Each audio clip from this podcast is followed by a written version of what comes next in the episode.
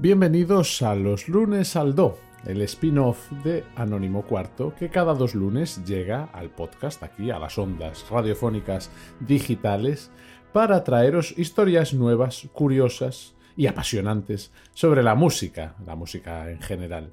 Hoy mm, traemos una historia que sí, es curiosa, pero que tiene también una parte un poco rara, ¿verdad, Cerea? Bienvenida.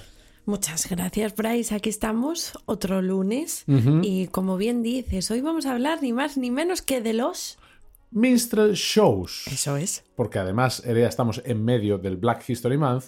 El otro día ya le dedicamos nuestro 5x8 a hablar de obras negras y hoy, para los lunes al do, queremos hablar de uno de los géneros de teatro musical más controvertidos y, a ojos de hoy en día, políticamente incorrectos de la historia moderna.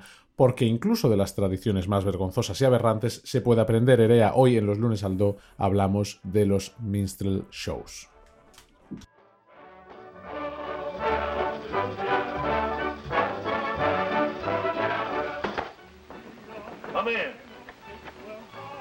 Where were you when I came over here to rehearse this afternoon? I'm sorry, Stephen, but important business kept me away. Well, yes, but look, you didn't have this, and you can't be up in the new song. We've got to hurry. But I'm not going to sing it. You're not what? I got a better idea. What? You're going to sing it. Oh, Mr. Christie, what? I can't sing. It's all I can do to croak out my own tunes. You've got a voice. That's true, my boy, but think of the big boost it'll be for the song, for me, for my show. Stephen Foster, local composer, sings Christie's new composition for the first time on any stage. That's all right. Mr. Christie, come on, oh. Stephen. Gentlemen,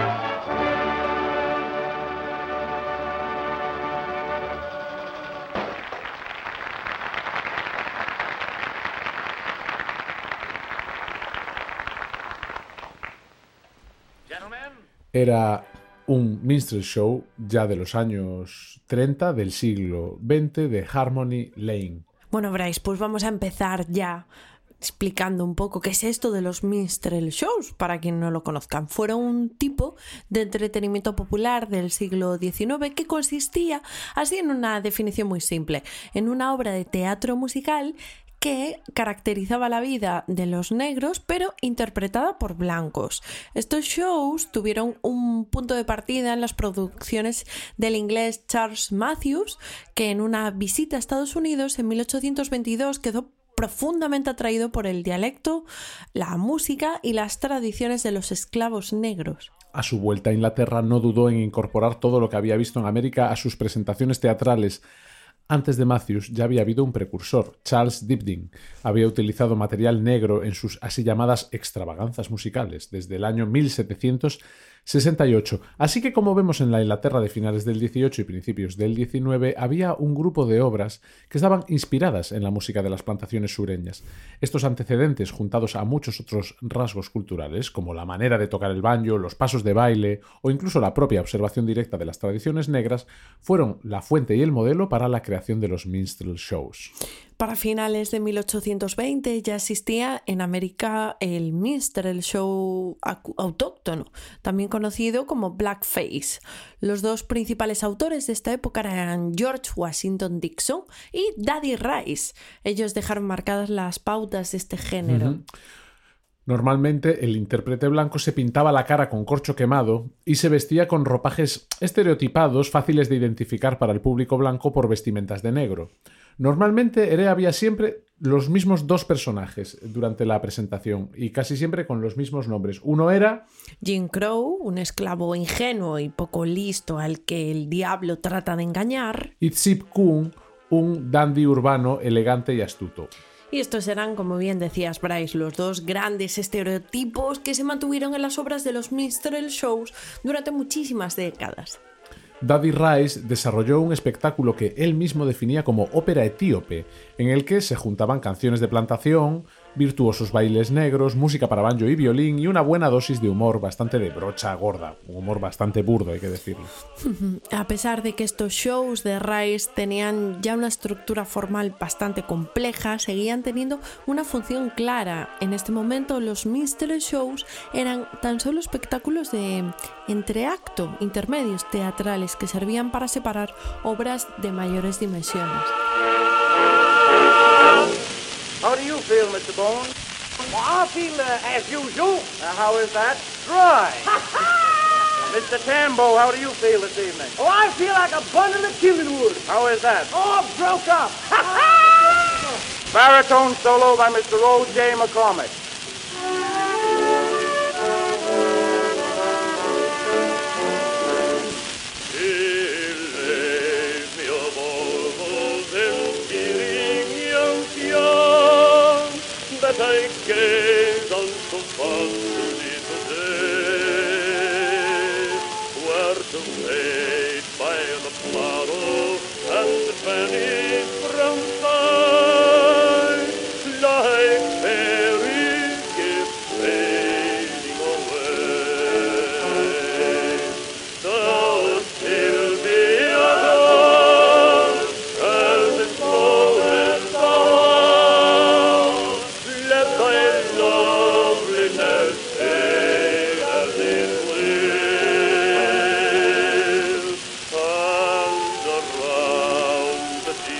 La primera grabación que se conserva de un minstrel show de principios del siglo XX realizada por Edison Studio en un cilindro de cera que está hoy en día recogido y depositado en la librería del Congreso de los Estados Unidos.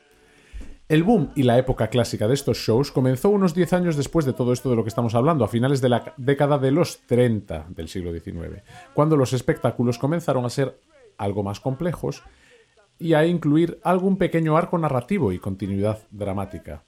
Los artistas comenzaron a juntarse y a crear dúos o pequeñas compañías. Los instrumentos que se utilizaban eran los asociados a las plantaciones del sur, el violín, el banjo y la pandereta.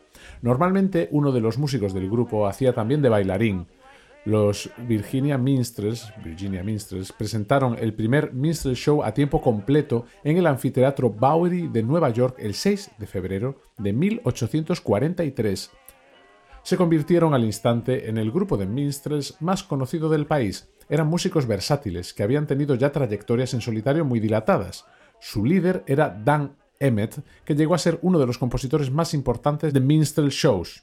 Suya es la autoría de I Wish I Was in Dixieland, una de las canciones de estos espectáculos más importantes que acabó trascendiendo al propio género y convirtiéndose en un estándar de jazz. Vamos a escuchar este tema de Dan Emmett, I Wish I Was in Dixieland, interpretada en una antigua, muy antigua grabación del año 1916 de Billy Murray y Ada Jones. Look away, Dixieland. In Dixieland, where I was born in early on one frosty morning. Look away, look away, look away, Dixieland. And I wish I was in Dixie. Hooray, hooray,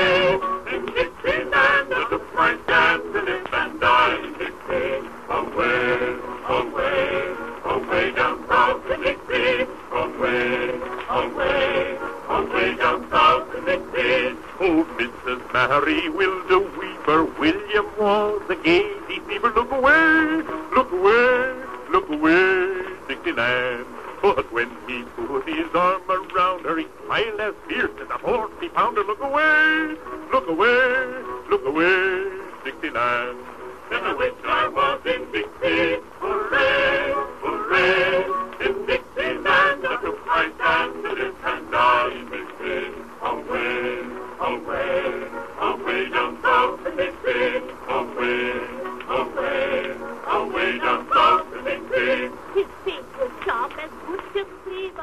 Los Virginia Minstrels siguieron cosechando éxitos por toda la nación e incluso hicieron una gira por las Islas Británicas. Además, los Virginia Minstrels crearon el estándar de instrumentación y también de acción escénica para todas las compañías que se fundaron en la década siguiente, como los Ethiopian Minstrels, los Christie Minstrels o los Buckley New Orleans Minstrels.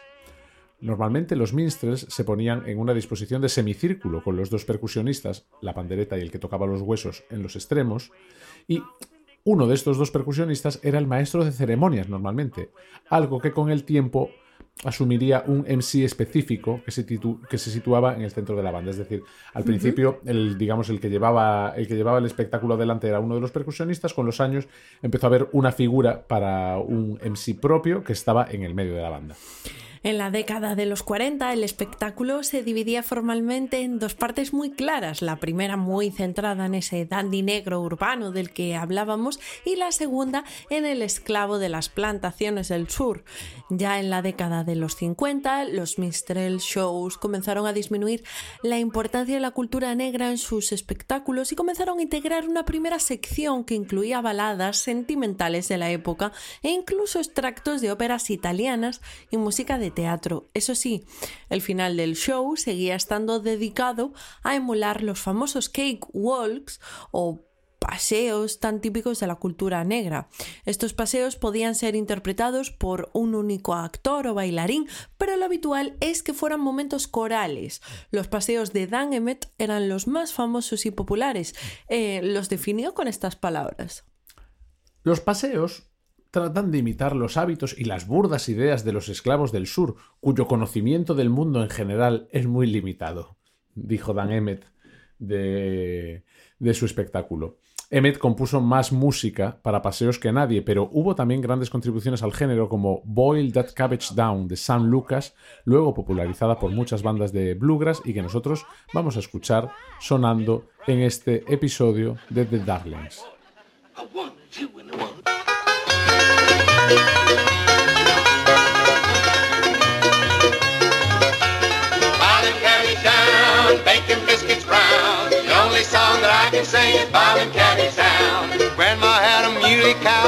Since she's born. Took a jaybird 40 years to fly from horn to horn. Well, bottom carries down, biscuits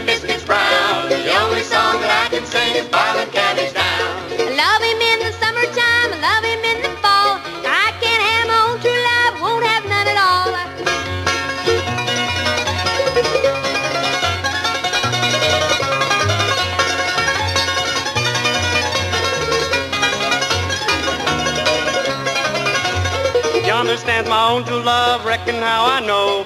Both her eyes do shine for me, clear as morning glow.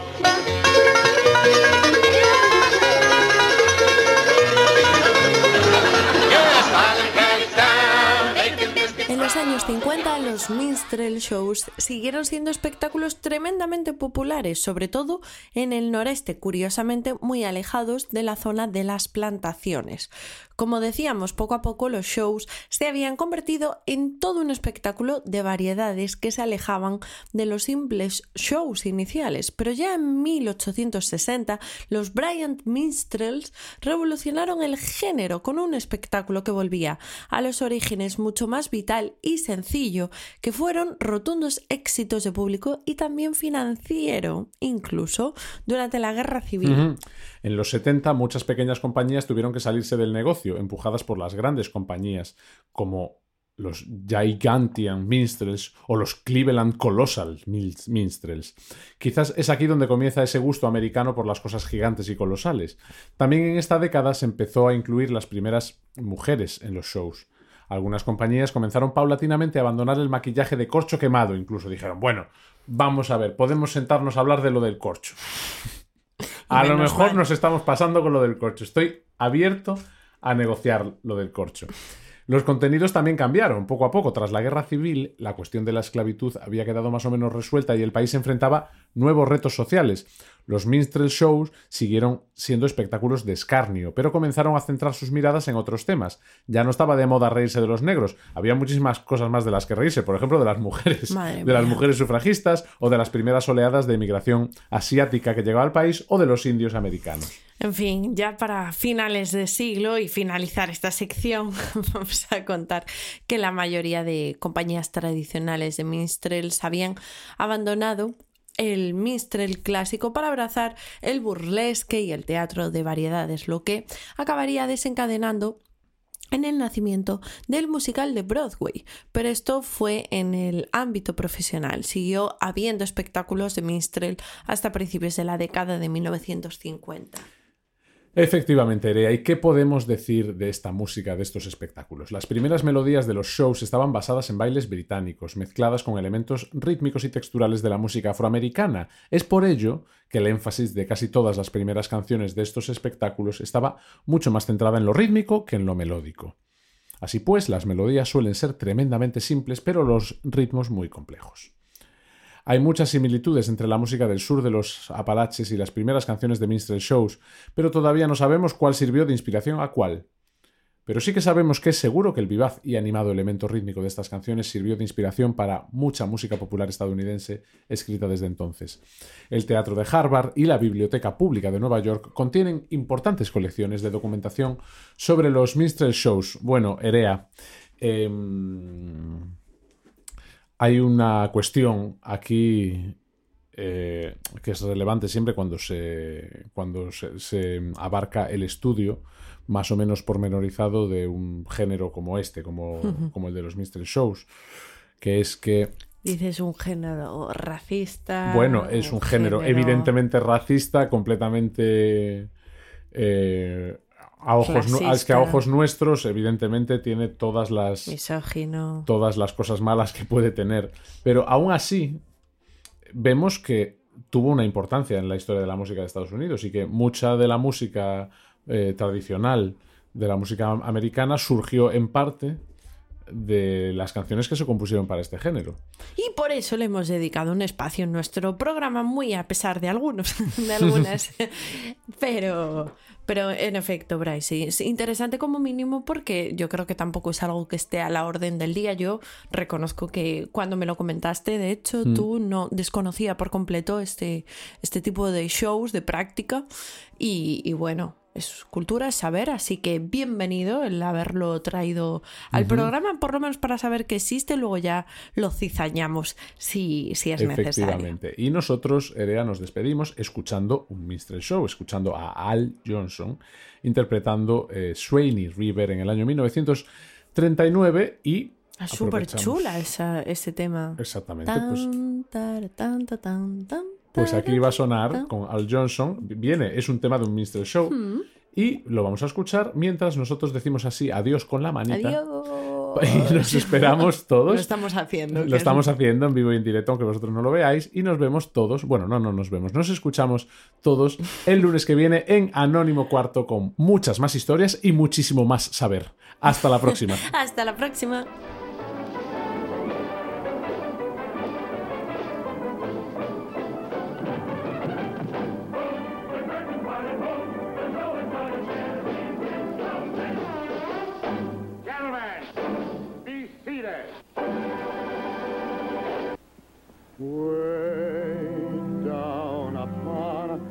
swan